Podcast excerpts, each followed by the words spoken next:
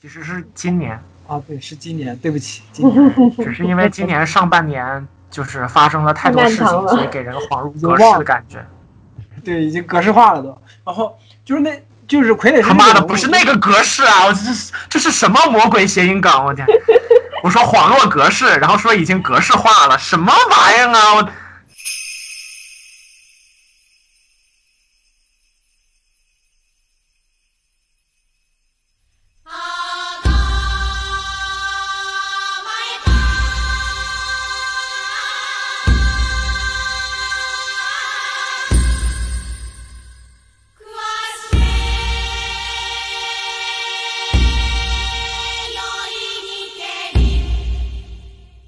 欢迎大家收听本期《文喵评话》。我们这期的主题是《攻壳机动队》。各位听众老爷们，大家好，我是喵晨，我是维欧，我是林子。还有一个是可能会加入，但不知道什么时候会加入的 AC 老师。欢迎 AC 老师。如果他这期不加入的话，就把这期讲了。今天可能会迎来就是本期最沉默的一场，或者是林子老师说话最多的一场。就是说我也没有想到，就是大家都纷纷表示自己没啥好聊的。应该是说没有太多想要聊的部分，也不是没有太多想聊的部分，主要是我们看的少。其实可以展开，就是倒是有，主要是因为比较仓促，然后我第二部还没来得及看，所以说就担心自己说不好。而且就是《攻壳机动队》，就是除了大家都知道那部剧场版之外，还有对，还有第二部剧场版，还有 TV 版，还有电影，是吧？哦，对，还有漫画原作。我是只看过九五年的那剧场版，另外就是寡姐那版好莱坞版。玲子是应该是所有的都看过。嗯，我也没有全部看完。TV 版的话，我实际上全看完的只有那个，嗯，《神山健治》的那个《Standalone Complex》。往后它还有一部嘛，《SAC》那一部。到第三部 TV 版我就没有太看，因为就是画风上还有叙事风格上也是大变嘛。那，如果是工科的硬硬核粉丝，听见咱们这个开场，直接就关掉了。还在底下打评论，垃圾，一群垃圾！你们有什么资格评论《攻壳机动队》？而且还是翘攻壳机动队，还打个括号，里面要打个注拼音。其实《攻壳》因为众所周知嘛，它动画化之后，前后经历了三个导演，剧场版和 TV 版，TV 版是有两个导演分别指导的。这三个人的个人风格其实都非常的强烈，就是一般来说，宫壳的粉丝会把这这三个人的作品分别视作三个平行宇宙中的宫壳作，因为他们确实叙事也好，画风也好，还包括一些一些艺术的处理，一些手法上太千差万别了，甚至包括于一些设定上面都有各自的一些改动。对我实际上就是为自己没有把它看完而而在找借口，对我就是没看完。正 常正常。就先解释一下为什么要我们几个都念工科，就是都是按照我们自己的习惯来的。因为我记得好像寡姐的电影上映的时候，一大波科普的说这个字儿应该念翘。当时我跟喵晨不是去参加去去年年底参加北京的 MOBA 那个影展的时候，那个主持人也念的是翘，他那个发音一出口，我我心里面就暗说一句我操异端，要觉得说这个字要读什么，反正我是按照自己的习惯来嘛，我知道的开始就默认它是工科，然后就是好多人在。就大家在讨论的时候也说的是壳这个发音，所以就就以我们几个人的习惯来吧。如果有人觉得说应该念翘的话，那就应该吧，没有关系，这个都都是求同存异嘛。说实话，就像攻攻壳这种意义比较深刻的这种动画，常年是一个在互联网上讨论的时候，大家都会说动画不是给小孩子看的，然后列的这个作品名单里面肯定是有攻壳机动队的。你像这种作品，如果不是它的名名头那么大，或者说大家都。吹捧他的话，真的没有多少人愿意去看这么一部晦涩难懂的动画片。你说这里面要卖肉没有卖肉是吧？要媚宅没有媚宅，要啥没啥，要龙傲天没有龙傲天，闲的没事干谁他妈看这个？就是你要说到这个的话，那我就一定要给你推荐，就是说神山健治他拍的那个 TV 版的《攻壳机动队》，那个少佐那个身材、那个腰、那个裤子、那个那个宅，就是说那个性感，你还是可以了解一下的。顺便安利。我个人是比较比较倾向于把它念作工壳的，就是因为它的它的原名其实是 Ghost in the Shell 嘛。但是我我一开始看到的时候，就脑脑海里面就是说那个灵魂在壳子里，那就就壳子呗，就是，所以我就一直这样念。你说工壳，大家知道是这部作品就行了。我当时第一反应是就是贝壳里面的灵魂，可以，这就看出文化差异了，不是文化差异。没文化，我操！没有没有，您不能这么谦虚，您没文化，那还有谁有文化呢？我们是不是还需要就是简单介绍一下《攻壳》这个系列？《攻壳机动队》它。它最开始是侍郎正宗他连载的漫画嘛，他从八九年开始连载。侍郎正宗本人是一个画了很多就是这种科幻类的漫画的作者，之前他就《苹果核战记》也是非常出名的作品嘛。嗯，然后《攻壳机动队》这个名字实际上是一个合制的汉语。它的意思翻译过来其实就是很简单的装甲机动防暴警察，嗯，所以它实际上讲的就是警察们的故事。它在欧美市场上市的时候，就是直接就是叫做 Ghost in the Shell。实际上，我觉得这个名字会比攻壳机动队要更贴切一些，就是说更直观的能够展现这部作品想要讲的东西。Ghost 和 Shell 这两个东西之间的对立和统一，实际上是整个作品一直在探讨的，就是躯壳和灵魂之间，他们有。没有必然的联系。一开始看到少佐这个人设的时候，有点那个呃什么之船的意思，就是说一一艘船，它在航行的时候不停的更换自己身上的零件，对。然后等它所有的零件都已经更换完了，但这艘船船还是他自己嘛？其实有点在讨论这个问题。我觉得攻壳它很成功的一点就是，它算是早期在世界范围内闯荡的比较有名头的一部一部一部日本的。动画的电影，嗯，因为科幻这个这个类型吧，本来在欧美就影响力要更大一些，所以说这个动画在欧美市场的接受度是非常之高的，也成为了那个时代日本动画打入到整个全球市场的一个影子。哎，说起这个，就是八十年代末九十年代初，就从那个阿基阿基拉开始。嗯，涌现了很多部的，就是类似于这种硬科幻类的那种，这这这种作品，你就包括那个木城雪户的那个《宠梦》，去年还是前年那个阿丽塔那个好莱坞卡梅隆的呃詹姆斯卡梅隆版的那个阿战斗天使，对战斗天使叫阿阿丽塔不是也引进大陆了嘛？然后还有就是像第三部曲。国内的动画系的学生必看的《大炮之街》，然后各种人狼啊，不是狼人还是人狼来着？我也我也忘了。啊，对对对，还有《苹果和战记》，对对，我想起来了。对，苹果和苹果和战记也是侍郎正宗的漫画。对对对，是的，是的，是的，就是我啊，对，说起侍郎正宗，我突然想起来，就是我高中的时候，有一年暑假，就那个暑假，我是开始看《海贼王》跟《死神》嘛，在那个书店里面，然后我就看到了有一本侍郎正宗的画集，就是因为当时我也不了解这个人是谁，但是《苹果和战记》还有《攻和机动队》这些名字我是知道的，然后我就看了一下他那个画集，他那个画集里面大多数都是。那种裸露的少女跟那个机甲的那个插图，各种不明的液体，然后就可能是机，然后就各种。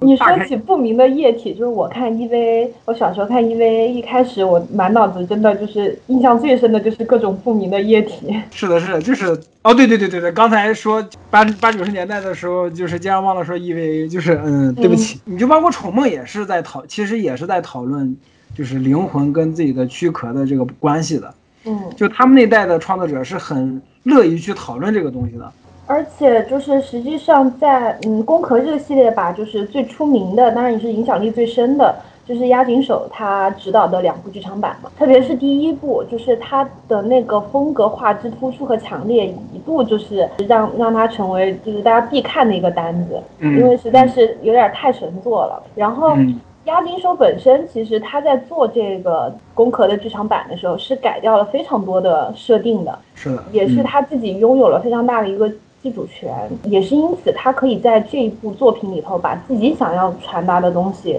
给表达的非常的到位，这也是为什么第一部会那么的晦涩难懂的原因。我觉得是这个样子的。就是押井守的第九九五九五那版的那个《共和机动队》的版，其实我并没有觉得有多晦涩难难懂。嗯，就是怎么说呢？就是他想传达的东西就很明显，你就能感觉到他很强烈。其实能明白他想说什么，就包括那个，你像巴特跟那个少佐他们在船上的那个对话，很直白的就说出来了，就是。父子就跟巴特就很直白的在台词里面问巴特：“你觉得我我还是我吗？”就类似于这种的台词，就很直白的就你只给出来了。嗯，就其实并没有那么晦涩难懂，就只不过是相对于其他的商业动画来说，可能并不是很吸引大众吧，应该这么说。嗯嗯，其实如果对比看漫画和就是剧场版的话，还是就是能够看出来。嗯，押井守在至少在素子这个主要角色的设定上面进行了就是非常大量的改的改动嘛。然后这种改动就是基本上能够看出来他他想要他想要表达的和传达的东西。因为漫画里头实际上少佐是一个很有人格魅力，并且个人的这个个性特色非常鲜明的一个角色。他在动画里头已经是个已经封神了嘛，对吧？又能打，然后黑客手段又强烈，然后又永远都非常冷冷静。然后漫画里头实际上给他添添加了非常多人性的设定，包括他什么在家里开海天盛宴啊，就这种，成天成天和男男女女女女们在家里面怎么怎么样快乐呀这种。是，我觉得其实提到这一点，才是我们比较强调说《攻壳机动队》剧场版它比较特别的一个地方，嗯以及我们把它作为押金手的代表作。我们在谈论押金手这个监督他创作的风格的时候，会比较多的拿这一部来举例子，然后并且给他赋予一个原作粉碎机的称号。刚刚讲到的晦涩难懂，其实其实我觉得呃，在这一块儿的话，需要比较特别的强调一下它这它这个内容。就比方说，像是如果你同时看过漫画和动画的话，你其实可以或多或少的看到说，为什么我们在讲到这部剧场版的时候，要特别强调押井守的这个创作的智力含量，是因为他在进行这个故事的选择和改编裁剪的过程当中，有大量他自己的取舍，比方说色调。比方说作画的方式，比方说怎样去通过一些镜头体现他想表达的东西，这些是原作当中并不全部存在的。然后，比方说像是呃最为代表性的镜头，少佐从楼上跳下去，无论在漫画和动画当中都是非常具有冲击感的镜头。但是动画的这个镜头很明显和整个这个剧场版，我讲的是押井守的这部一九九五年的剧场版，很明显跟这个剧场版的整个审美是内部有一个高度统一的一个结一个结合一个契合的。嗯那这样的东西是更多是押井守赋予的。我们在看完整部就是剧场版之后，其实会留下非常深刻的印象，因为它的它的美学是高度统一的。我们会留下的印象是，等等一下，标神，你说他那块那个契合契合在哪？比方说整部这个动画看过来，这个动画当中我们可以看到很多东西，我们可以看到里面的建筑，可以看到里面的人物，然后除了这些之外，我们可以看到色调，我们可以看到动作的节奏，我们可以看到光影的光影的色彩给我们带来的感觉，所有的这些东西都是统一去构成一个世界的一部分因素，而这些部分实际上都是经过选择的，并不是说我按照漫画去做一个动画就一定会做成押井守的这个样子，而是这些所有的色调，包括极其精致的这个就是背景的绘制，就是我们现在很多时候回顾样，就是《攻壳机动队》剧场版，我们一定要提的就是极为精细的作画，而且近乎百分之一百的写实。我们会拿它其中所截的那种街头的画面，然后去跟真实的香港街景去对照，对照这香港，对照九龙城寨，然后就是去说它当时的作画有多么多么精细。这当然一方面是当时整个日本动画界的一个工业能力和创作。常规状况的这么一个体现吧，但另一方面，其实也是在押井守的，就是影像控制的能力之内的。呃，那除了这种细节纤毫毕现的部分之外，还有就是色调的选择，然后从色调之上引发出的整体的审美观感，就是我们所说的赛博朋克。然后在这基础之上，还必须要提到的一点就是关于少佐本人的描绘。刚刚林，我为什么选在刚刚林子说那句话的时候去进行插入？就是说，我们可以非常明确的感觉到漫画，然后 TV 动画和剧场版当中少佐给人的感觉是不一样的。尽管同样拥有着就是这种冷艳的基调，就是他整个性格肯定不是特别热闹，不是很欢快的那种，但是同样是这一种。然后在剧场版当中的少佐是尤其的冷淡，并且那个比其他的几个故事当中，在外形上看起来更没有人味儿，这个部分是非常关键的。就是刚刚老连有有讲到傀儡瑶这个部分，其实傀儡瑶跟那个剧场版当中对于素子形象的绘制是直接挂钩的。如果我们现在重新去回忆第一部剧场版当中就是少佐的形象，我们会想到很多张没有生气的脸。这个也是我刚刚想说的，就是你去回忆一下这部剧场版少佐给人的感觉是什么，就是他的眼神始终是无神的，就是一张空洞的眼睛，你不知道他在想什么。对这点要展开说呢，很关键的一个原因是这样的，就是在这部故事当中，并不是少佐没有人味儿，而是押井守强调了他的躯体的无机性，就是说我们在。这这部电影的开头就可以看到少佐的身体是怎样被制作出来的，是从无到有，从一个部件开始一点一点被加上曼妙的曲线，变成一个女性的躯体，然后这个。精致的雕琢的脸部被加到这个身体之上，最后当意识上载之后，它变成我们所看到的一个人。但是在这个意识上载之前，我展现在我们面前的完全就是一些工具、一些木偶的样子。所以说，我在看完那部电影之后，我记得当时跟老连讨论的时候，我说那个画面让我感觉极其的毛骨悚然，然后就是它给人的不适感是非常强的。为什么呢？其实就是在这样的绘制之下，押井守最大程度的强调了少佐这样的形象和他这样的生存状态和正常人类的区别，就是他作为一个赛博人，作为一个使用一体的人，然后他在就是给人的给人的生命感上，跟人打交道的时候给人的触动，以及他自己对于生命这件事情的认知，通过这样的画面的绘制，非常直接的给给到了观众心里。当你看过这一点，如果你的感受能力足够敏锐的话，你不需要看什么情节，你就会感觉到，嗯，少佐一定会为自己是不是人类而感到迷茫。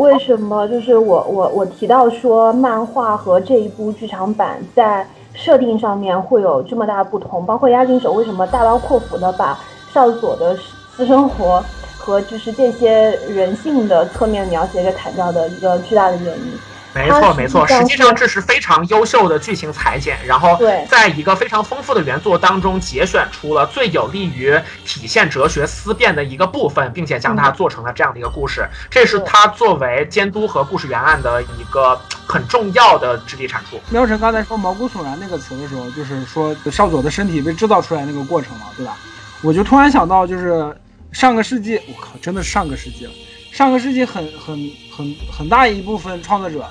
就不管是日本的或者是欧美的，他们在选择创作科幻这个题材的时候，都会有一个母题：未来科技的发展对人类的存亡的那种威胁，并不乐观的推测，并不乐观的展望。这个可能源自于就二战结束的时候的原原原子弹以及那个冷战，嗯，就是核威慑嘛，可能很可能是源自于这个的，嗯。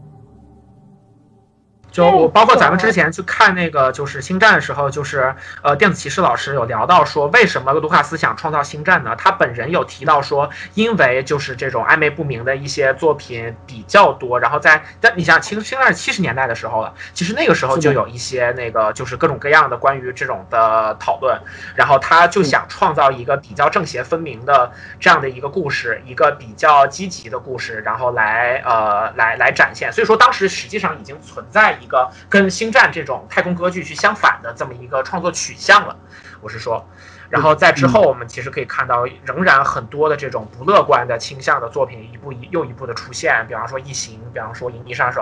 其实我们去翻看那个那段时间的科幻作品，包括大量的短片，包括就像呃苗晨提到《银翼杀手》嘛，菲利普提克他的大量的短片其实都是在描述冷酷的机器对于人类的这种社会和生存的冲击。这个命题到后期其实是不可避免的会讨论到机械生命和人类，当他们在某一些部分开始重合的时候。我们是怎么样，应该怎么样去看待这个人类边界的问题？必然的趋势。就说到这儿，又想起就是去年我们看那个大都会，就我跟喵晨看的大都会，就是人类为什么会对机器人抱有那么强烈的仇恨？机器人又会又为什么就会对人类也抱有那么强烈的仇恨？实际上就是那种生存空间的挤压，可以预见到，就就像这几年人工智能的这个话题不是特别热吗？好多人都在讨论，我们人类会不会被人工智能取代？未来多少多少年内多少多。多少种岗位会被人工智能取代？你就包括去年那个，我记得阿里还是哪个公司，好像就是阿里，他们出来那个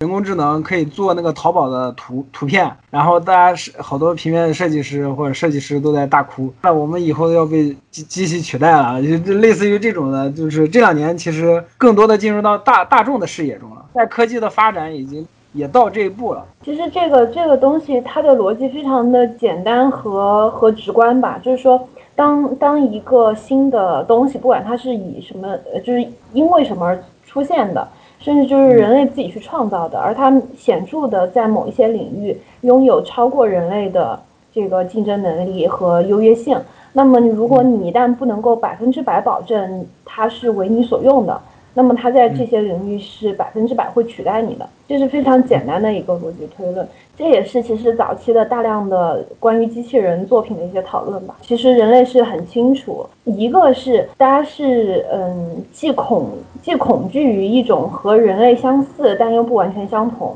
但又在所有层面上都都优于人类的这这种物种的存在。另一个层面就是，当当你在外观上和人类极像的时候，人类实际上是有这种共情的。大家之所以会觉得机器人一定会反抗，是因为大家把自己带入到机器人的角色。我们作为有自自我意识的人类，是非常明确自己是无法接受被无限制利用的这种这种这种这种命运的。所以，我们自然而然的推导出，机器人是不可能永世受到人类的奴役的。这个是很直观的一个逻辑。所以，有这种逻辑的讨论就是非常正常。像我最爱的阿西莫夫，他在《机器人三部曲》里面所描述的这种人类和机器人。特别是智能机器人早期的这种博弈，看完之后会觉得这个写的太棒了，是因为它真的是把人类心理和机器人逻辑聊得非常的透彻。他的这一次探讨也大范围的给机器人、人工智能和人类如何共处进行了一个定调，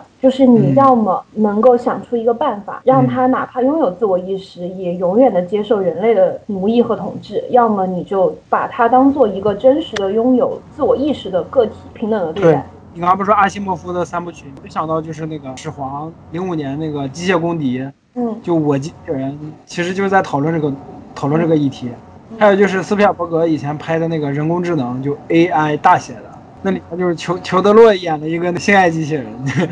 就是就是跳舞什么的，那那个就是我当时看人工智能的时候，那一段真的是就是给我的感触特别大，就是那个小男孩，最后人类都灭绝了，小男孩就剩他自己了，所有帮过他的人类。伤害过他的人类，帮助过他的机器人，伤害过他的机器人都没有了，就剩下他了。嗯，就是，然后他还是在怀念，就是当时领养他的那个母亲。后来不是外星人用他妈妈的那个头发复制了一个他的妈妈，克隆了一个妈妈。对，克隆了一个妈，虽然只有一天，但是他还是特别感动。还有就是那个罗宾威廉姆斯的那个变人，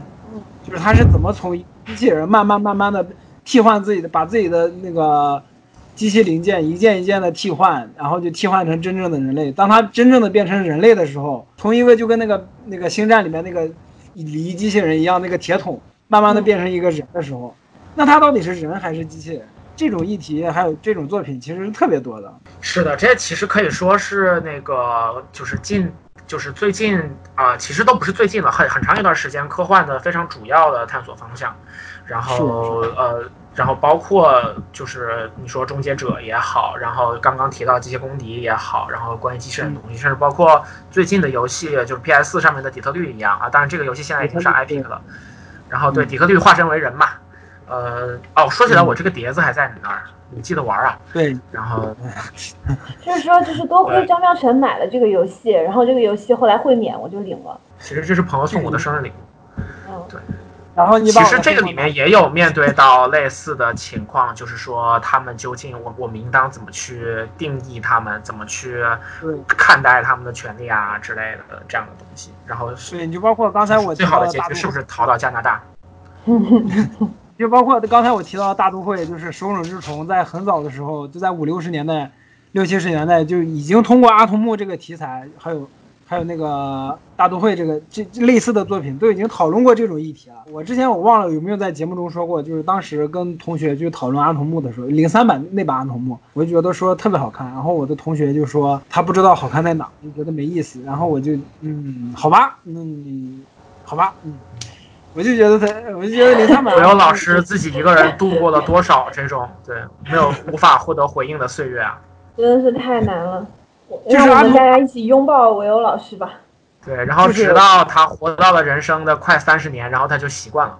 但是我觉得工壳他讨论的问题实际上更进一步。我觉我在我的感知里头，我看这部动画的时候，我觉得他讨论的，比如说人类就是一体的替换和使用，包括嗯 AI 它获得的智能和它的身份认同，其实有点像是自我认同的一种具象化。就是我觉得，对就是很多时候我们会有一种感觉吧，就比如说我们大家在成长的过程当中经历了非常多的事情。个性上面、性格上面、一些认知上面，其实都在不停的在在在换，在在变得不一样。然后当这些生活给我们造成的东西非常非常之多了，甚至对你的人格和这个性格有非常强烈的塑形作用了。这时候有时候我们也会想，就是我还是我还是我吗？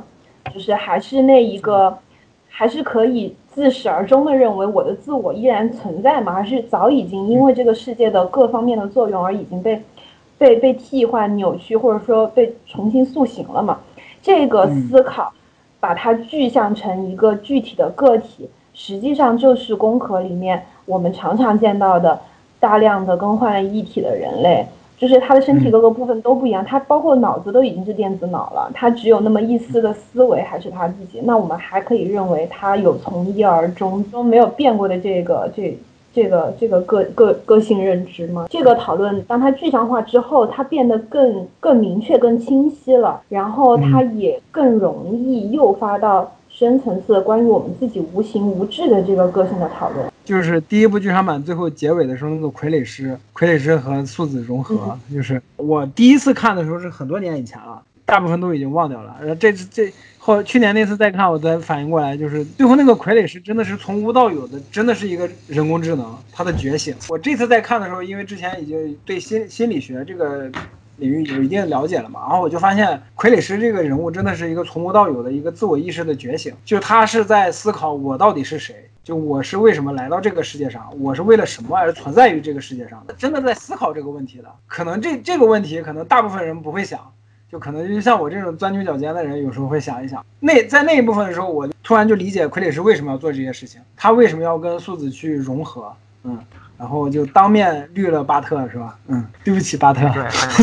呃，所以说 这个事情就是我我我我们等一下可能会提那个就是电真人版电影哈，但是我其实说到这儿，我我还挺忍不住想提一下真人版电影的。我觉得就是我我我我我们要现在就开始说真人版电影吧，因为我觉得真人版电影是跟这个就是呃攻壳的第一部剧场版的重合重合度比较高一点，因为毕竟都用了傀儡师这个这个这个角色嘛。对对对，那我就直接讲一下吧，因为我我我是一七还是一八，好像是一七年那电影一七年上映的，然后当时在上海看的，我那个我那个时候还没有看过原作，然后我其实给了四星，我觉得还挺不错的，并且因为我之前看过一些画面，我能够感觉到导演去还原那些镜头的诚意，然后所以说从这个角度来讲，我就给了一个四星差不多的分数，然后我在今年年初看了剧场版之后，然后上豆瓣把真人版改成了两星，好像，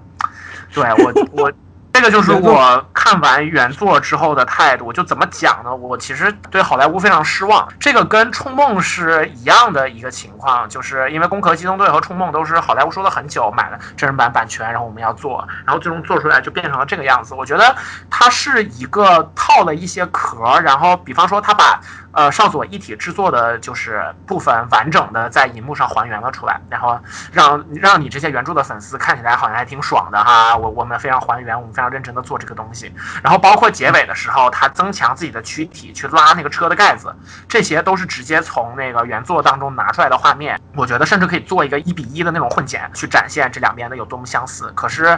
原作当中最重要的关于灵魂的讨论被电影完全甩掉了，电影基本上就变了，说你这个人的回忆是洗不掉的，对，爱情是洗也洗不掉的，爱情是孟婆也没有办法左右的，变成了这样的一个主题。然后，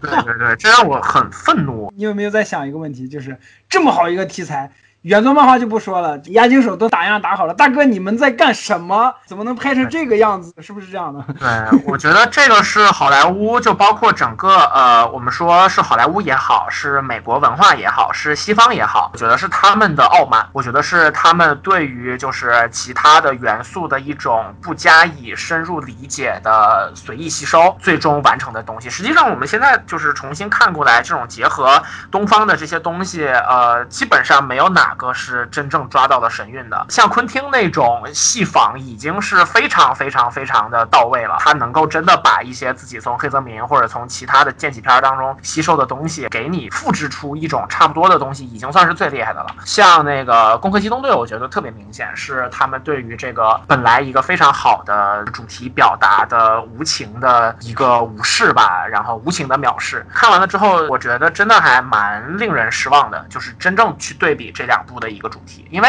实际上，呃，《攻壳机动队》的漫画是给了《黑客帝国》灵感的嘛。我觉得从这个角度来讲，应当对于足够好的作品有一些这样子的尊重。那最后这个作品流俗，主题变成了这个样子。确实是很可惜的事情。说起来的话，一些改编作品啊，就是对于不说粉丝吧，就是说原作的读者来说，改编作品其实剧情大改实际上是可以被接受的东西。毕竟就像谢老师之前说的，说漫改漫改，其实关键在于改字儿嘛，就是你符合自己的这个载体的那个，就是一些讲述方式啊，这种我们是可以接受的。包括我们看到搬上荧屏的那个《银翼杀手》，它实际上在很多情节上面，或者说甚至是大量。的一些设定上面都和原作是有出入的，但是当它的精神内核是一致的时候，我们大家还是承认它是一个。正统的改编作品或者正统续作，包括《攻壳》也是押金手的这一部剧场版，它和漫画在设定上面，甚至在一些基调上面也大不相同。正是因为它讨论的核心是一样的，并且它在设定上的大刀阔斧的改变，实际上是为了更好的在这个极短的时间内压缩在剧场版里，能够把这个主题讨论的更加深刻和直接。所以它的这些改变是原作粉丝是肯定会接受的，甚至是大家会觉得是非常棒的，因为它实际上把。这个所谓的精髓抓得非常好，并且把它提炼得非常到位，然后再以这种极度艺术化的手法给展现出来了。它实际上是对这个作品的再一次的一个创作，而不单单只是一个动画化或者是一个改编。所以说，我们可以差不多说回就是《攻壳》这个作品了，跟漫画结合的比较紧密的和更广阔的这个就是关于整个这个系列的价值观，我们可以晚点再总结。我觉得我特别想说的是，我对于这个剧场版印象比较深的一些地方。我们前面已经讲到了，说就是我我有提到说，就是少佐在第一部剧场版里面的那个状态是令我觉得有点毛骨悚然的。我觉得还有一个就是看着他的躯体，因为人的躯体是，呃，是人的是由自己来主宰的，同时也是人最私密。和占有就是占有的权利最强的这么样的一个东西，看着它从无到有的被制作出来，这意味着就是这个躯体拥有的权利实际上是在被这个它的存在本身解构和蹂躏的。所以说这一个点是给人非常强的感官冲击。我觉得在这一点上，它不仅做出来了，并且非常好的成为了这个故事推进的势能的来源。就是我们越到后面越能够感觉到故事的紧张，实际上就是感觉到这一点就是在少佐去游泳的，然后那个跟那个巴特的对话，然后说你不要再就是就做这样的事情了，对你的对你的异体是有伤害的。然后然后少佐其实展现了很强的冲动的情绪，他说。如果我不这样子，我怎么能够确定我还是跟你们完全一样的人？我怎么还能确定我自己作为人的这个部分？在这之后，实际上一直我们能够感受到他对于自己作为人这件事情非常强烈的认同感和在这个认同感上没有办法百分之百确定的自我怀疑。那这一点实际上跟后来这个故事剧情的发展也结合的非常紧密。我们可以看到少佐中间的行动，以及他利用光学迷彩所进行的战斗这些部分，跟整个的这个背景。我我就前面说的，就是这种统一的美学世界结合的也是很好的。那在中间，在后面，然后我们发现说做这个事情的人是一体人，然后傀儡师开始跟那个就是少佐这边有一些联系。那这个事情究竟会怎么发展？实际上成为了压在观众心里面非常非常重的一个部分。我毫不怀疑所有人都是喜欢少佐这个角色的。那在中间这个时候，我们非常希望去看到说他怎么去面对他自己属于他自己的最强的这个困境。我觉得其实就是包括那个剧场版出来之后，TV。动画，然后包括最新的那个 Netflix 上会播出的那个三维的动画，然后都以一个比较轻松的和比较就是。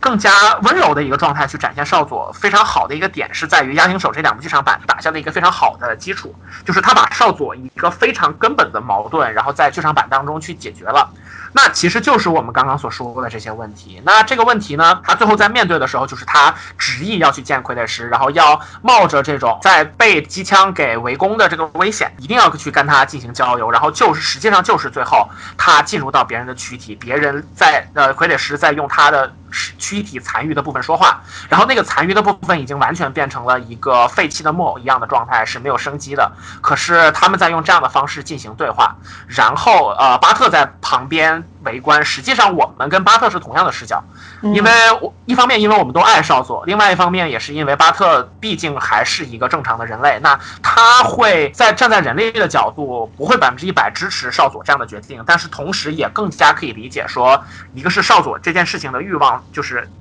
了解这件事情的。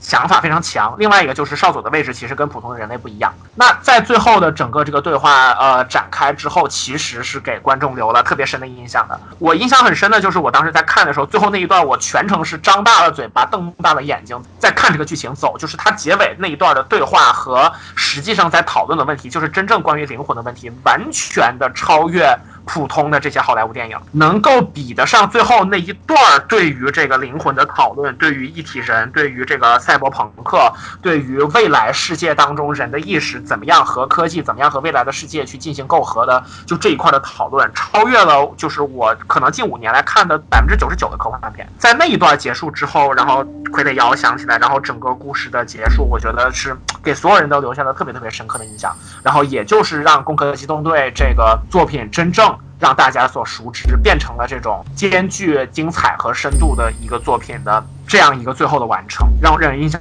非常非常深刻。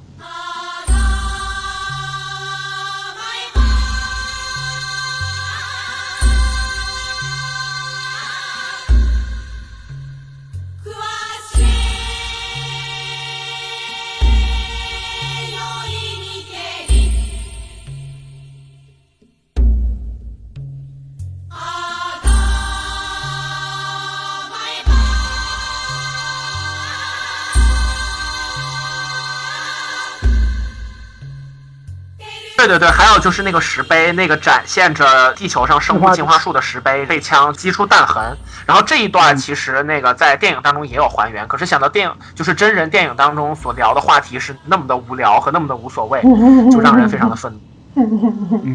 就真人版是一个好莱坞向大众妥协之后的一个产物，因为好莱坞是要赚钱的呀。啊，我也不是说站在好莱坞的角度来说这件事，客观来分析一下为什么真人版会变成这个样子。我我并我并不觉得它是它是所谓的妥协产物，因为实际上好莱坞这几年正儿八经的科幻片拍的也也也不少呀，就是说有这种好的表现的科幻片是是是有的，但为什么这？你说到这儿，我要点名，就是《赛博朋克2077》，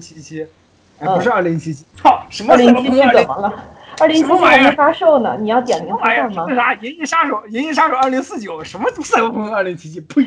你说，你说，你说起这个，就是二零四九。我我我之前有一次在朋友朋友圈里头把它叫做了《银翼杀手二零四八》，然后张张晨老师指出我说最近是不是小游戏玩的有点多？银翼杀手二零二零四九，我当时看完记得别踩白块。我当时看完第一遍的时候，带给我的冲击力之强，哎呦我的天呐！就是我没有想到，就是现在好莱坞还能拍出这样的片子，然后票房折戟了。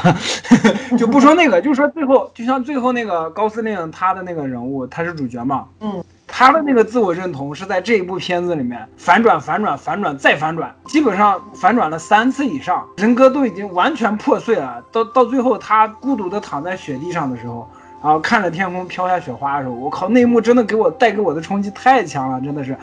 啊，我就真的无法想象，怎么会有人说，二《银翼杀手二零四九》拍的不好？妈的，这种人应该拖出去砍了。行吧，这话没法接，因为我是认同你的说法，就是说。我以为你不认同我，没法接。就是就是，众所周知，我是一个菲利普迪克的脑残粉。然后呢，大家不知道，你要强调一下，你要给我们听听众们强调一下。嗯，就是就是就是，首先我是一个科幻粉丝，然后当然我的我的我的世界的神是阿西莫夫，然后呢。菲利普·迪克是其中就是众神之一，就是对于我来说是非常非常嗯非常重要的存在。然后《银翼杀手》，不管是多年前的第一部，还是说这个二零四九，这对我来说都是，反正反正在我看来是一个非常非常到位的一两部作品，因为它对于这个身份认同，对于对于对于你这个人的影响，就是你的行为的影响，还有包括你就是就是当就是对你对这个世界的认知发生变化的时候，嗯，你所经历的这种内心的苦痛挣扎，包括你开始彷徨，一些你本来觉得，嗯，与你是敌对的，或者说是无关紧要的这些存在，实际上和你是有血脉之情的。当这种是的，所有的这些东西混杂在一起的时候，你人类所能经历的那种彷徨、苦痛和孤独，它展现的非常的到位，这是我觉得非常打动我的部分。说回《攻壳机动队》的话，在少佐的身上，我们大大量的时间看到的都是一个理智、冷静到几乎没有情绪的一个角色，但实际上他内心是不停的在存在着这种认同和自我怀疑和这种对对自己位置的寻找，包括嗯，那晨先提到了嘛，就是少佐从高楼顶往下一跃，之所以能够成为这个系列标志性的一个镜头，也也在于他所展现的那些东西。少佐能够那么冷静、毫无顾忌、果敢的从那么高的地方跳下来，实际上他拥有着我们普通对对作为普通人类来说所所所无法想象的这种，你甚至可以怀疑他没他已经失去了恐惧这种情绪，这是他和人类。这个身份所背离的部分，同时他从高楼顶一个孤独的个体往下一跃，然后光学迷彩一开，融入到这个嘈杂的大千世界的时候，他既是一个就是独立于这一切繁华的一个冷清的个体，同时他实际上又是又是这些茫然众生当中不起眼的一环。他所经历的这种痛苦的身份认同。和我们每个人所经历的这一切又没有什么不同，这种孤立和融合的过程真的是给的冲击会非常的大，这也是整个系列再拍成什么样子，这个镜头都一直保留的一个原因。我觉得 还有一个原因，谁不喜欢看美女跳楼呢？那是啊，就是就是真人版拿了一个那么棒的的一个原作，然后最后拍成了一个奇奇怪怪的恋爱故事，这让原作粉丝非常生气，但是。寡姐，谁又不能说一句好看呢？是 说，说真人差不多，其实基本上我们这个态度表达的也比较清晰了。我觉得可以聊一下无罪，不过无罪的话，我可能不太能讲，因为我还没有看。我也我也没有看，对不起。就玲子，你来，这是你的主场。我我觉得我不讲太多吧，因为我还是希望大家能去看一下无罪。无罪，他所以无罪讲啊。笑，所以说笑脸人就是笑脸男的故事是在哪？是在哪个部分讲？笑脸男的故事是在剧场版，就是 Standalone Complex，就是那个神山健治的二零零二年的那一部 TV 版啊，后面的那个。无罪这一部没有少佐了，就是整个剧情线里头是没有少佐的。他他的故事是发生在第一部之后嘛，就是少佐已经和傀儡师一起离开了，所以整个无罪的主角其实是巴特和 Toxa，就是是他们两个。巴特带着他的狗，也不是，就是主角主角是巴巴特的狗，然后和和和黑客吉姆之间的这个故事。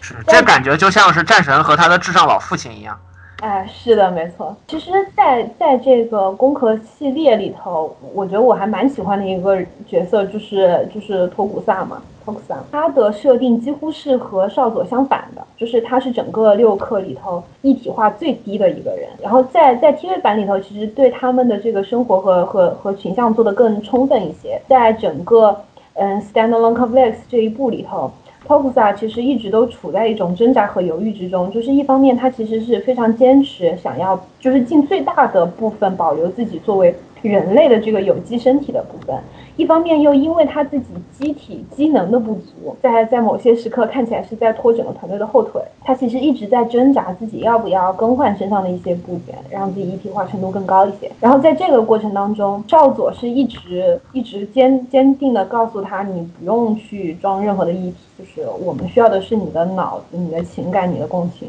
在这个角色和少佐就是这种两极化的。的这个人设之下，他们之间所碰撞出来的这个这个思考也非常的有趣。当然，这个是那个 TV 版的故事了。剧场版你们都没看吗？你们自己看吧，行不行？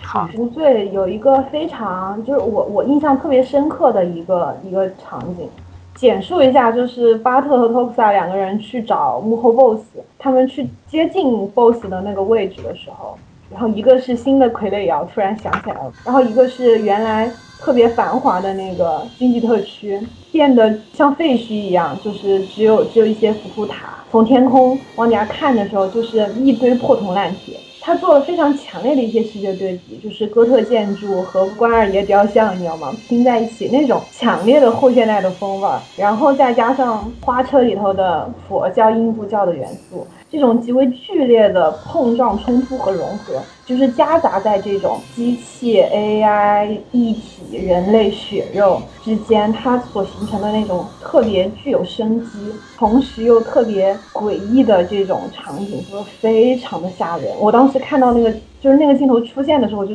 整个人鸡皮疙瘩就起来了，就是就是整个人是那种懵的站立的状态。那个场景真的太棒了，你们一定要把这个看掉，好不好？已经答应我一定要把它看了。剧情的部分就不跟你们讲了，但是然后也也有也有一点很好玩，就是大家也知道巴特也是一个一体化程度特别高的一个角色嘛。巴特的狗是一个在这一部里头就是出场率和存在感特别强烈的一个角色。其中有一个镜头也很也很有趣，就就是一切都结束之后，巴特回家，然后给他的狗开了个罐头，然后就看他的狗开开心心的吃饭。作为巴特来说，他已经是一个一体化极高的人了，他实际上是既可以说是他不需要进食了，也可以说是他失去了进食的能力。吃饭这种简单的享受对他来说已经不存在了，他就看着他的狗在这个在这个喧闹的城市里头，在阳台上吭哧吭哧的吃着他的狗粮，巴特就在，就是这种这种冲击感也非常有趣，就是一个纯粹的有机生命和一个机械和和和人格交杂的一个这样子的生命，他们所体验到的不同的这种这种生活和不同的现实。林林子说说到这个场景，我突然有一种想法，我嗯突然冒冒出来一个想法，就是这些导演嘛，或者说这些创作者在画巴特或者说素子这一类人物的时候，会下意识的把自己的想法带入到这个这些人物上面，对不对？嗯所以是不是有一种可能是说，我们在用我们的想法在，让我想想这个话应该怎么说，是在用我们的想法在在揣测他们的想法。对，去对对对对，去揣测他们的体验。实际上，有没有一种可能是，如果你的你的一体化到了巴特和素子他们那个程度的话，你根本就不会在乎这些事情，也有可能就是说素子的快乐，你根本就想象不到。你就会去寻求其他的快乐。去嗯对于我已经失去了进食这个能力的享受，这个享受的享受美食这个能力的这件事情，我不在乎，我有其他的更快乐的事情在等着我，或者我也去，我可以去干更快乐的事情。我又可以做一个简单的类比，就是说，我们基本上毫不怀疑，巴特也好，素子也好，他们都拥有各自就是可以取乐的，或者说拥有一些新的官能享受的一些可能性。就像你长大了之后，你你会发现，就是说，你你花更多的钱去吃些美食呀，或者去干点别的什么事儿啊，肯定比你小时候的能够享受到的东西不一样。但是当你真的看到孩童在那边追着个纸飞机，开开心心玩一下午的时候，你还是会因为失去了这种享享受而有一点怅然若失的感觉。哎，对对对对，这个也是我刚才想说的事情。嗯会不会跟咱们这种体验是类似的？就是巴特在看着狗在进食的时候，我靠，这感觉有点像骂小孩子是狗。就是 巴特在看狗在进食的时候那种怅然若失若失的感觉，会不会就跟我们在就像你刚才说的，就看看着小孩子很简单快乐的在做一些事情的时候，我们那种怅然若失的感觉是一样的？有没有可能我觉？得它是有有有一定的类，就是可比性的，就是这种怅然若失，它可能是相对短暂，并且就是它它肯定不会占到大头，它不会更晋升到惆怅或者是忧愁上面。但是这种嗯怅然若失又是真实存在的，并且在某些时候是无法被忽略的。就像我们也也经常会就是思考嘛，就是大家现在生活成这个样子了，然后生活变得非常复杂，你当然会觉得小孩子的那种那种纯粹的享乐。是是是非常宝贵的东西，但是当你真的问自己说你愿不愿意放下所有这一切，仅仅去享受这种纯粹的享乐的时候，我觉得大部分人还是不会愿意去去去进行这种交换，就是让你是的，是。就是我们现在玩动森玩的很开心，但是真的给你搞到一个孤岛上，天天让你抓虫钓鱼，你还是会觉得失去了很多精神方面的享受。也是啊，这么一说也是，嗯就就是就是这种这种情愫是很复杂的，不是一言三言两语能够表达它它是复杂且且暧昧的。我觉得押金手它的风格里头，暧昧这个东西是是占很大一部分的。它的很多情绪是是微小但又无法被忽视的，但是你把它明说出来，好像又反而少了点味道。很多东西是夹杂在一起的。嗯押金手虽然就是说他拍了两部剧场版嘛，但是实际上 TV 版都有他的影子。零二年的那版 Standalone Convex，它的导演神山健治是押金手的弟子。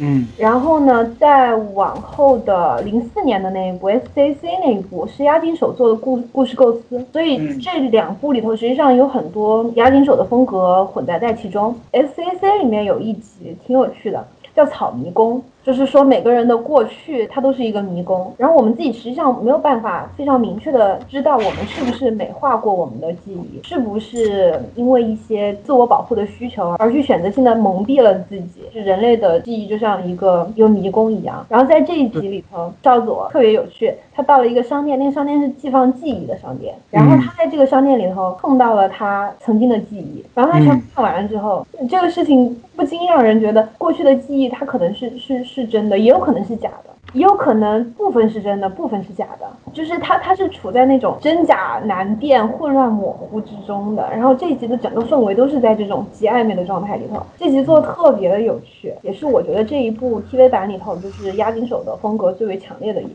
它影响的非常的大。押金手他他自己喜欢搞一些，就像我们刚刚谈论到的那种极小的怅然、极小的混乱，这些东西它可能真的就是无关紧要的，每个人可能无时无刻或者说是偶尔会体验到，但是它对我们的生活不会有太大影响。但是没有这些东西，这个世界好像又显得太过于单调对乏味。这整段话咱们就是讨论下来，我感觉有一种感觉，就是押金手是或者说宫壳这个这一系列作品是不断的在往现实跟虚幻中间的那个边界的地方，不断的在反复的横跳，或者说在试探那个边界到底在哪里。哎嗯，又说回攻壳机动队的主题了，这就 我们绕回来的能力越来越强了。太棒了！就是宫壳，其实他谈论的东西其实还挺多的，像包括他嗯几部里头其实都反复出现一些，比如说像嗯黑客呀什么，包括笑脸男嘛，他也是黑客，他也就涉及到一个问题，就是我们现在就是知道任何存储，它只要和网络相连接，它就不是完全可靠的。嗯这也是刚刚才想 Q 的一个点，就是嗯我记得好像是少佐的台词吧，就是说现在在巨大的信息洪流当中，就是人类就会迷失掉。这个这个也一定程度上就是现在的互联网世界基本上也是这样嘛，嗯就是信息流太强了，真的是你就真的消息、假的消息，我们是无法分辨到底是哪个是真的，哪个是哪个是假的。然后在这些信息海洋当中，我们是有点迷茫的，就不知道我们作为一个人就应该选择往哪边走。就即使是你站在原地你不动也不行，因为你是在被周围的人往前推，或者说你是在被一个信息的势能在把你往那边赶。有一种这种感觉，嗯，反正我是有这种感觉，我不知道其他人或者说你们是什么感觉。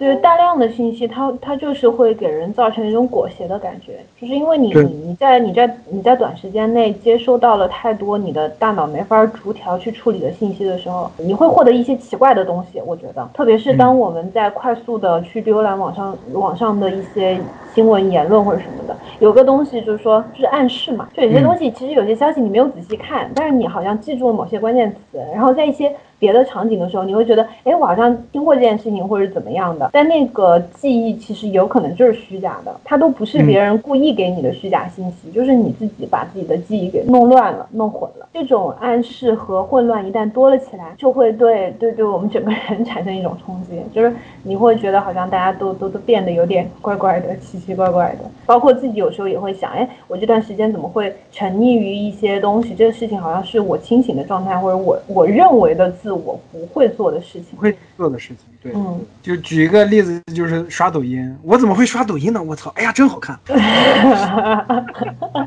实实际上，对于我来说，正统的工壳动画作品是不包含黄濑和哉的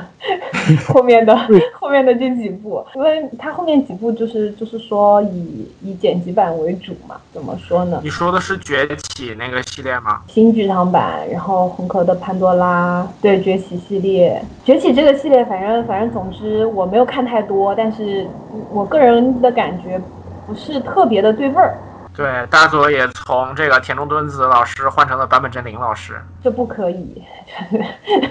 大家纷纷刷出有邻村太太就能下三大碗。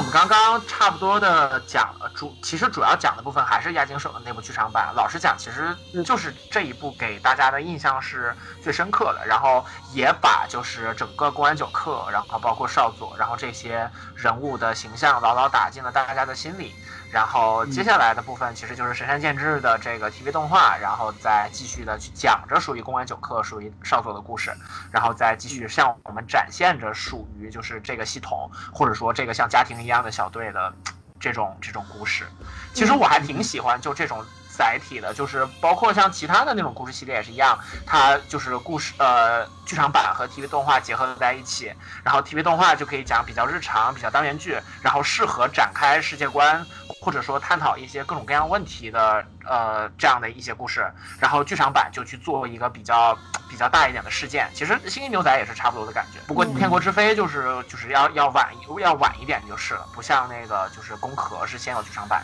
然后再补的 TV。在零二年做这个《Standalone Confess》这一部 TV 版的时候，它实际上是把那个定的比较高的这个基调，因为押井守他的那一部，呃，第一部这个这个剧场版实际上是真的。是把这个攻壳的系列拔得非常高了，然后剧场版呢，实际上是把它落到了生活里头。可以说，押井守的剧场版把名头打出去了，然后真正把这个世界观和这个世界，包括这几个主要角色给普及开来的，还是在 TV 版里头。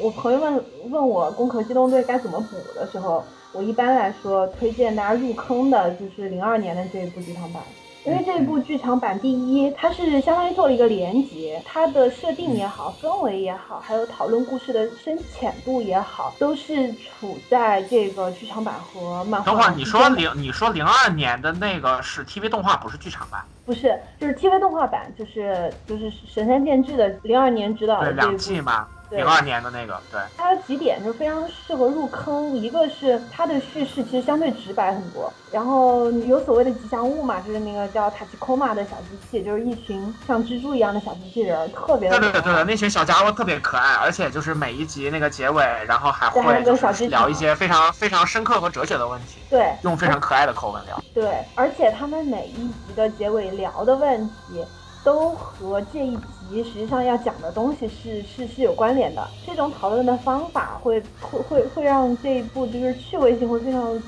第二一点呢，就是这个 TV 版把大量的时间和精力其实是放在了群像刻画上面，就是公安九课的呃不是九课，公安六课的这些个人。每一个的个性特征和他们生活中的状态，在在展现每个人个性的同时，连带着把整个社会生态细节的设定给做得非常丰富，也就是把攻壳的世界观给做得非常的满。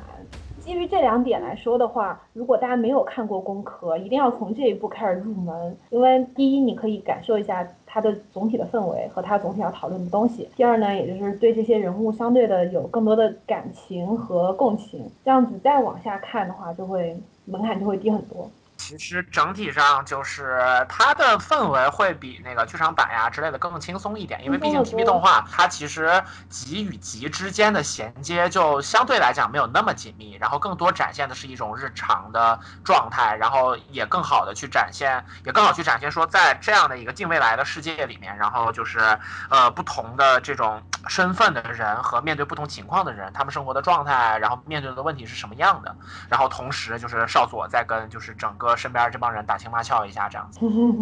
打情骂俏。然后另外，其实就是我看到有有讲到说，就是其实 TV 动画里面的少佐的形象是最让大家喜欢的，就是同时结合了就是这种呃比较冷淡，但是又温柔，然后又是好看大姐姐的这种形象，然后也比剧场版人味要更足。哎，等一下。那玲子刚才说的就是特身材特别好的剧场版，就是这一部是吗？嗯，对对对对，而且而且这一部就是少佐时常穿一个就是高开叉泳衣，不是，就是他那个服装设计非常的性感。说到这儿，这两年奈飞是不是还出了一个《攻壳机攻壳机动队》的 TV 的动画版？就是就是最近吧，然后那个再出那个三三维动画，然后就变得更少。就就整个的形象，当然就是身体曲线很流畅，然后不过面部的特征就非常的幼，然后其实不是很有就是少佐那种冷艳的感觉，是被喷的很惨是吗？Netflix 做的这些其实就是评价高的也没有那么多嘛，评价高的还是有的，但没有把少佐改成黑人就已经很不容易了，好吧？就是就是奈飞奈飞的精品是是靠数量堆起来的，就是。他每年有那么多的东西，所以有有一些精品。主要是那个效果真的是有点太幼了，就是你知道，你可以接受一个冷艳无情的御姐，然后去抛抛头颅洒热血，然后然后说一不二，然后是个精英人设。但你真的很难把一个小萝莉就是推到那个位置上，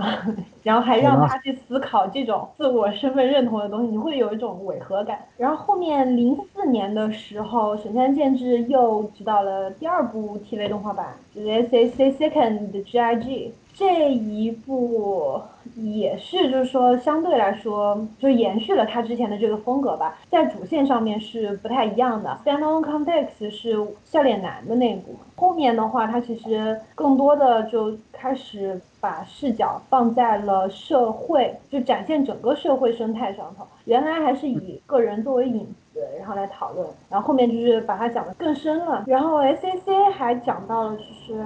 难民啊，这些问题 也是属于那种有点有点预言形式的吧，非常精彩。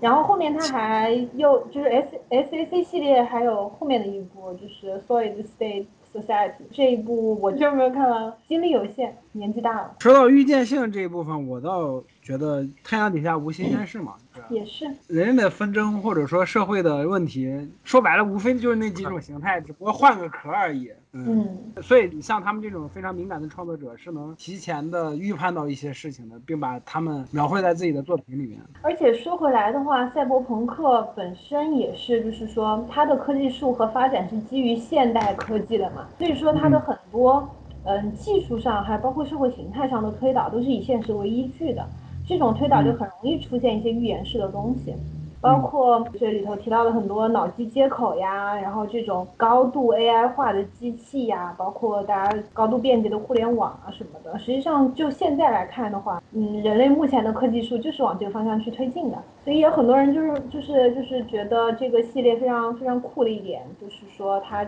现提到的很多科技上的东西就在逐渐实现之中。不过就赛博而言的话，这种这种预言是就是正常的，就是基就是如果这些都没有办法进行预言的话，那赛博朋克本身这个，就是它做出来可能本身就和赛博不是那么的相近，还是能明显的感受到攻壳这个系列，包括它，特别是它动画化之后，整个基调和设定上面受到押井守的影响非常之大，甚至可以说。基本上，他所受到认可和接纳，还有包括在全球有一定影响力的这些动画化的作品，都跟押井守有莫大的关系。就可以说，就是押井守。改编《攻壳》开始重新定义了《攻壳机动队》这部作品，就已经脱离了侍郎正宗他的那个原作的那个范畴了。我觉得应应该说是在这个，就侍郎正宗其实给了一个比较全景式的，它以公安九课作为一个切入点，然后给出了一个全景式的对于未来这个世界可能发展的方向，以及我们可能会遇到的问题、可能产生的困境的这样的一个一个一个一个预测吧，然后。呃，押井守的剧场版是在其中挑选了一些非常非常的凌厉的元素，然后把它组成了一个属于他自己的统一的美学世界。然后我的感觉是这样子，因为就是押井守个人风格太强了，所以说有原作粉碎机的这个就是这个称号吧。就就其实这个说到这个，我有点想讲一下，就是关于原作粉碎机的这个这个这个八卦，就是还挺有意思的，因为他就是那个个人的想法非常强，然后最有代表性也是这个就称呼的来源是什么呢？是他改编了高桥留美子的《福星小子》，这个对对，你你你应该或多或少有听说过，对。对，这个太太有意思了。就是那个《福星小子》本来是高桥留美子画的一个搞笑漫画，然后整体的就是是很轻松的，然后并且有点涩涩的那种感觉。结果押井守等一下，约加一个高桥留美子的《福星小子》是一部整体来而言是一部搞笑、轻松、科幻的恋爱喜剧，你应该这么说。对对对对，总之就是就是那个连老师刚刚讲到的那些个东西。对对对，然后那个就是他拍了，就是就是他来做的一个《福星小子》的剧场版，然后起了个名字叫《绮丽梦里人》。然后这个东西哇，就把这个完全变成了一个充满了这种黑色的，然后就是就是未来感的，然后那个呃悬疑的，然后变成了完全不一样的一个东西。然后就是把高桥留美子本人对这个作品非常非常不满意。把高桥留美子画成了青山刚昌。啊，那没有，他比青山刚昌要难那什么，把高桥留美子画成了普泽直树之类的那种。哦，对对对，应该是这么说，嗯。对对对，何止是普泽直树，简直就要剑锋传奇了。还有那个啥，机动警察嘛，虽然机动警察我也没看过，但是这个由头由头基本上就是从福音小子的剧场版跟机动警察的剧场版来的，嗯，他这个称号。所以说，就是他跟那个高桥留美子就在这一部当中，就是有很有很巨大的意见冲突。就是作者本人是很喜欢自己作品的，所以说对他的改编肯定不满意嘛。那我们其实就可以看出，在押井守就是非常追求自我表达的这么一个人。然后我我我我觉得在这儿念一下，就是一个比较有意思的东西吧，就是那个，就是孟德尔，就是我们大家都耳熟能详的书记，然后那个 I S 一的股市明灯，然后在知乎上曾经发过这么一个段子，就是说如果押井守去拍《喜羊羊》大电影怎么样？非常有意思哈。然后然后书记是这么写的，说你们以为原作粉碎机的称号是闹着玩的吗？《喜羊羊大人万万岁》剧本，喜羊羊是一个高中生。与父亲智阳阳、母亲厉阳阳住在一个很小的公寓里。喜羊羊呢，成绩中下，经常被父母念叨，但是不以为然。然后智阳阳在公司干了二十多年，仍然是底层员工，习惯了自己老婆的抱怨。老婆厉阳阳呢，年轻的时候追求者众多，现在年华老去，哭诉自己命苦，跟了一个不争气的丈夫，生了个没出息的儿子。一天呢，有一个美少女敲开喜羊羊的家门，她说自己叫美羊羊，是喜羊羊的女儿，坐时光机器回到现在，想看看父亲和爷爷年轻时候的样子。然后呢，美羊羊对于喜羊羊近乎崇拜的好感，让喜羊羊非常的开心。美羊羊对爷爷的尊重和亲近，也让智羊羊非常开心。只有利羊羊被冷落了，愤愤不平，质疑说美羊羊是来他家庭的骗子。然后呢，反感美羊羊的厉羊羊，想独占美羊羊的喜羊羊，和对孙女别有用心的智羊羊，三个心怀鬼胎的人上演了一出家庭崩坏的闹剧。三个人大打出手的时候，突然一个自称时空警察的灰太狼找到了喜羊羊的家。对的，朋友们，你感受一下，就是就是押井守这个人，他来做这些东西就是这个风格。这个剧我特别想看，押井守请出手，我操！对对对，好想看。所以说，就是他是一个注重自己个人的那个，就是个人的表达，并且就是押井守是一个左翼人士。然后大家如果说对日本的就是战后的左翼就是行动，就是左翼运动有所了解，并且知道就是在动画界这个东西的那个就是一些影响的话，可能会对于押井守在很多作品当中的表达有一些更深的。一些感觉，其实这个在《机动警察》和《福星小子》里面可能会来的就是更明显一些。然后，当然就是《攻壳机动队》当中也有非常多的就是关于就是世界观的展现呀，是有着他自己作为主义人士这一块的观察和表达在里面。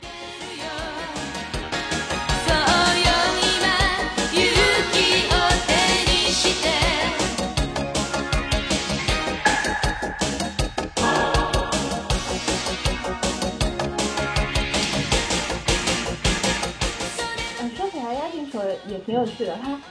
他之前就是就是就是做完第一部剧场版的时候，然后他说他觉得电影是没有办法跨越国境的东西，然后说特别是他自己的电影，他是说就是御宅文化就是不是大众文化嘛，在全世界看起来就是宫壳也不是一个大众 IP，他觉得就是说日本动画。终归还是日本动画，然后结果没想到多几年以后，就是被迫承认，相比之下，在日本其实没有在欧美那么成功。就是他的电影在欧美其实市场更好。怎么说呢？就是我感觉真的就是你像押井守他的那个作品的风格，就可能真的是更契合欧美那边的观众。对包括对对，而且其实那个在那段时间也正好是就是这个心理分析在那种就心理分析和哲学元素在这个动画界非常火的一段时间。然后就是《工壳》里面，其实我们现在回想起来，素子很多关于自我意识边界的讨论，其实很有笛卡尔和叔本华的那个意思。所以说这一块儿的这种表达，也其实就是欧美的就是受众会更喜欢的一些表达。然后就这些东西，实际上对电影的节奏影响的，就是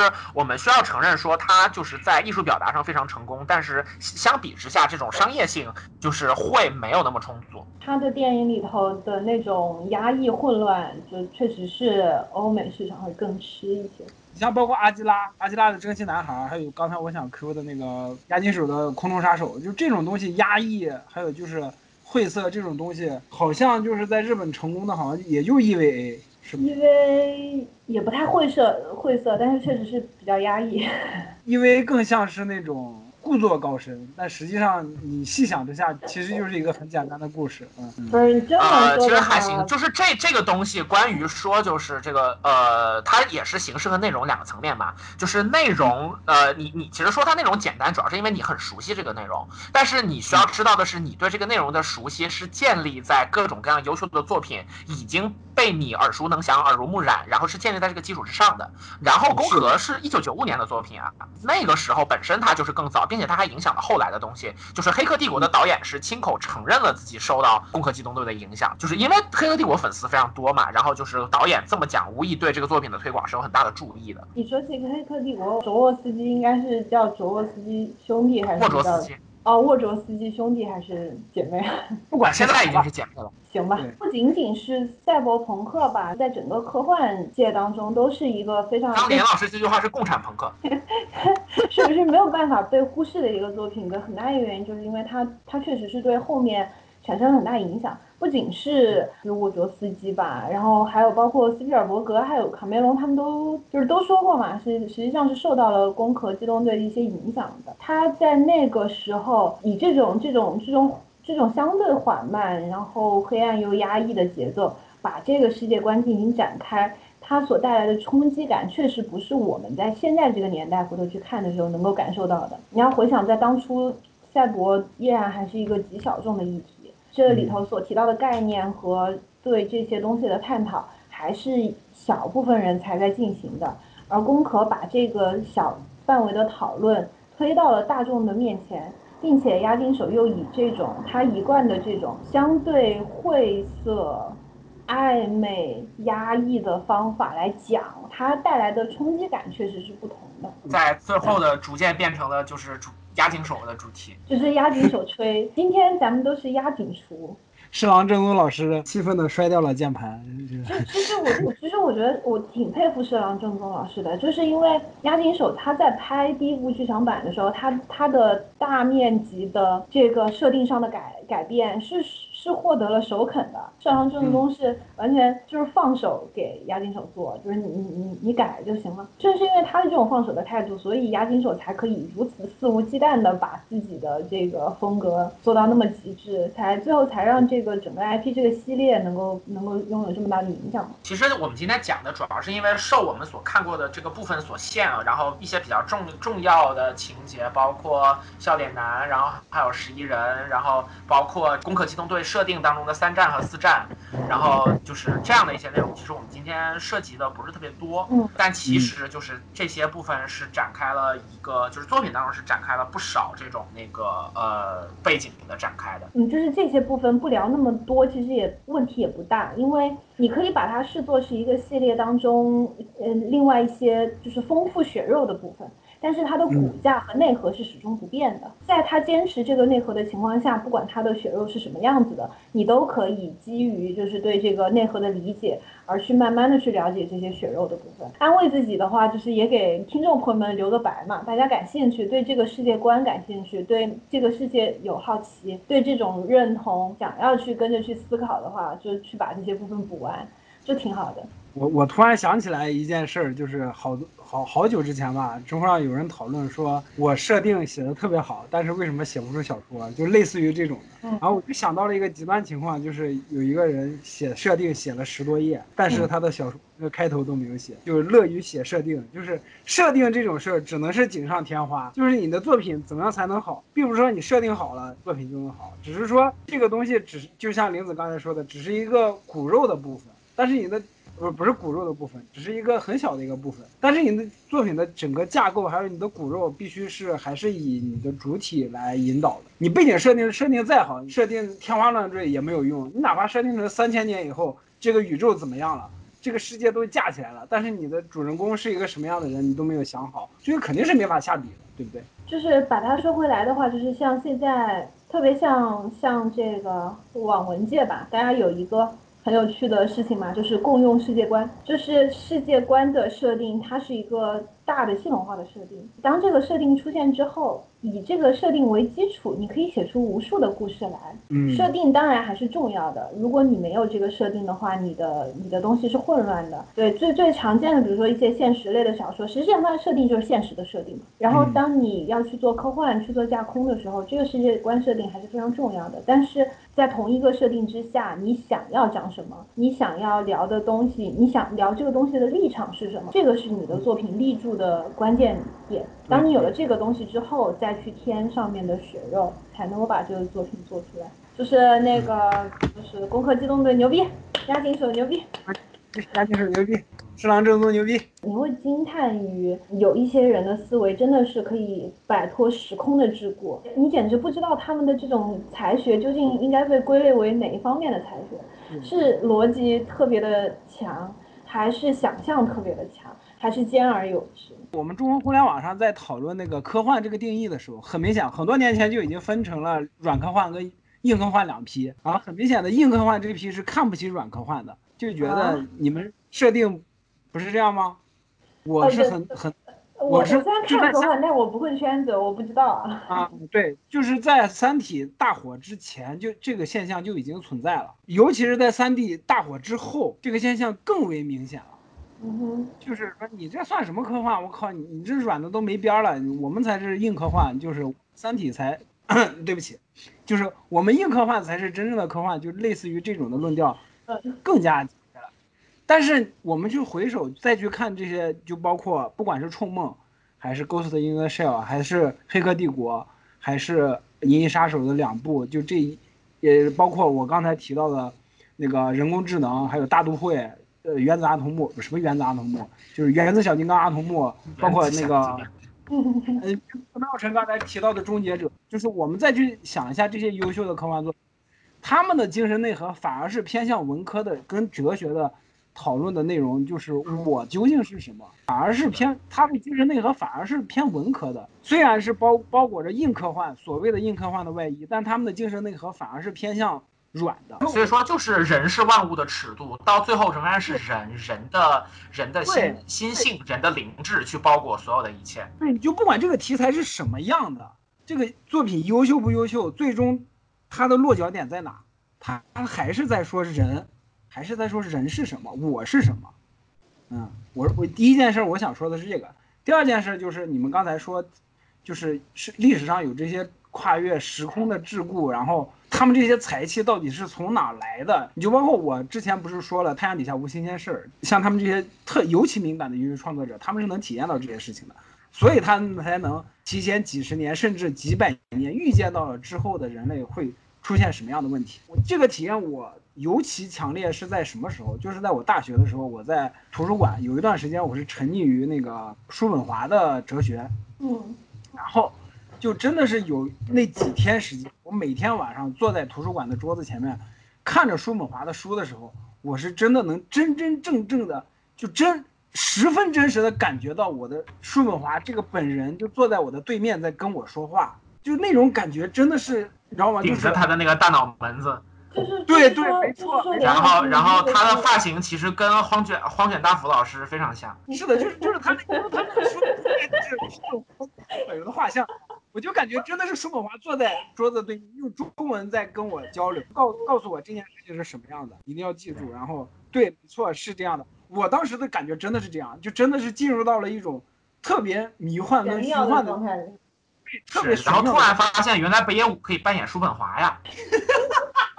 就是我小的时候一度觉得叔本华是个中国人，就是说，那我也有过这种想法，不知道为什么，可能是因为他这个名字就是就是这个读起来有点中国人的意思，对对，我觉得他这个有点像那种郝思加白瑞德一样。对，说这个名字迷惑了。连老师对对说起来啊，就是说，就在我的我的理解里头，所谓科幻就是把人放在一个幻想中的场景里头。呃实际上，文学作品都是在描述人在某一个特定的场景里头的特定的行为。科幻仅仅是把这个场景换成了一个并不在当下存在的场景里头而已。所以于我而言，科幻没有软硬之分，只有好与不好对与不对之分。就是嗯，所以那以你看国外的那个雨果奖，他们的分类其实是科幻跟奇幻，其实分的不是那么太清的。你就看他这就是，fiction 嘛，fiction 嘛，长篇其实是就是虚构类的那种。嗯，对对，你像他们获这这两年获奖的作品，其实那个边界特别模糊。我老是说那个喜欢村上春树嘛，就是我也拿他再举、举个回例子吧，就是我喜欢他的点和我喜我我喜欢的大部分的我喜欢的科幻作品的点是一样的，就是当你把一个人的行为和他的心理写的很合理的时候，你的场景再荒诞，它看起来也是真实的。这也就是优秀的科幻作品，就是之所以优秀的原因，就是在于不管它的设定是多么的稀奇古怪，多么的荒诞不堪，但是其中的人和其中的人的挣扎都是真实而合逻辑的，这个才能够给你带来真正的代入感、进入感和共情感。这个才是真正优秀的科幻作品所能给我们带来的东西。之前说到宫壳把这个自我认知和认同这个东西，还有包括人类人类认知边界谈论的非常的非常的深入。嗯，在剧场版里头是是基于一个小事件，把这个是把这个讨论，嗯，就是推得非常深。在 TV 版，特别是 Standalone Complex 这一部，我真的非常的喜欢。在这一这一个 TV 版作品里头，它是做的非常的全面，他通过不同事件对于人性的侧写，方方面面的去用不同的载体去讨论同一个问题。我把这一部看完，实际上是引导着我做出了无数次的思考，而且从不同的方式去推方向去推导不同的推翻之前自己的结论，然后慢慢的在跟随他的整整个一步的去探讨的时候，你会发现你的呃这个探讨终于开始自洽了起来，你终于可以完整的从你可以想象到的所有侧面去把同一个问题给看清楚。这个思维过程是非常重要的，重要到从那以后我才有意识的知道我，当我在探讨某一个问题的时候，我实际上可以从更多的方面进行推导。这个是我觉得它超越了一个一个动画作品，或者说是一个就是这种作品而给予我们的意义。封神了，在我这里封神了，朋友们一定要看呀！看，同志们，好，最后其实还可以就是讨论一下关于这个主题，就是呃，我们因为我们前面提到的就是关于《银翼杀手》《黑客帝国》和这个呃《攻壳机动队》这几部作品，然后其实这几部作品当中有很相似的、很接近的一些地方，然后包括无论是美学层面的还是设定层面，但是主题层面呢，其实我觉得攻壳可能是在这个上面走的，我觉得是最远的。嗯，然后呃，单论完成度的话，我我我会觉得说《黑客帝国》第一部的完成度特别高，然后呃，《银银翼杀手》的两就是两部《银翼杀手》也都很惊艳，但是就关于主题的这个讨论，我觉得《Ghost in the Shell》和《Standalone Complex》这两个是这几年就是呃我看过的这些呃赛博朋克美学基调的科幻当中让我印象最深刻的。就是呃，无论是自己一个人这个角色的灵魂究竟应该是什么样的，尤其是在就是我们以前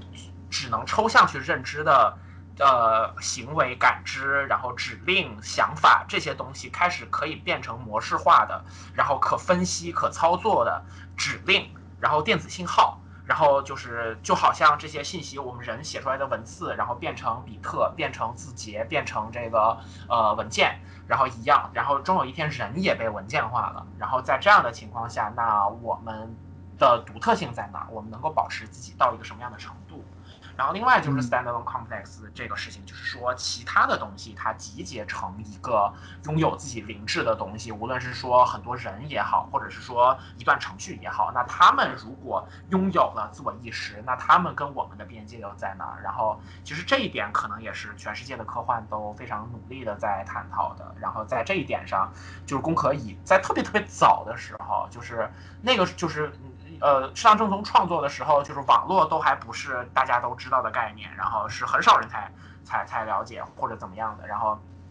呃，就已经能够设想到今天这一步，其实可以说真的是非常非常的就是就是超前和厉害。对的，对的，就是让人 让人想有点有点想不到说怎么样能够在那个时候就是跨越这种时代的桎梏，然后看到几十年之后的人可能会面对的东西。我觉得这可能也是科幻真正的就是魅力所在。当你跨越时间去看待这样作品的时候，会尤其的被这种辽远的思索然后所震撼、所感动。就远这样的呼唤。好，那我们这一期要说的内容可能大概主要就是这些了。哦，对了，我我要推荐一下那个就是攻壳攻壳的那个 Standalone Complex 的，就是 TV 动画的 OP，非常非常好听。哦，特别好听，那个是那个是俄罗斯语的。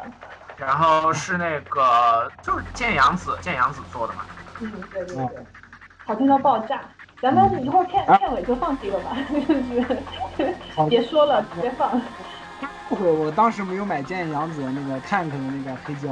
就他妈一百多块钱，我竟然没有买。有些东西一旦错过就不再。后来好，片尾放这首歌。不行，不可以。这个你主要是你都已经买了那个什么了，你都已经买了那个阿基拉的挂画。人生就是不停的错过。可可以了，可以了，这个节目继续续下去要没有美感了。好的，各位观众老爷们，这个我们下期再见。我们本期的攻壳机动队就到这里了，感谢大家收听。然后本本期就是这样的，小编也感受到非常惊讶。以上就是关于《攻壳机动队》的全部内容了，大家还喜欢吗？今后小编也会继续为大家带来就是关于各种有趣的内容。请大家关注公众号那个林峰无畏。耶！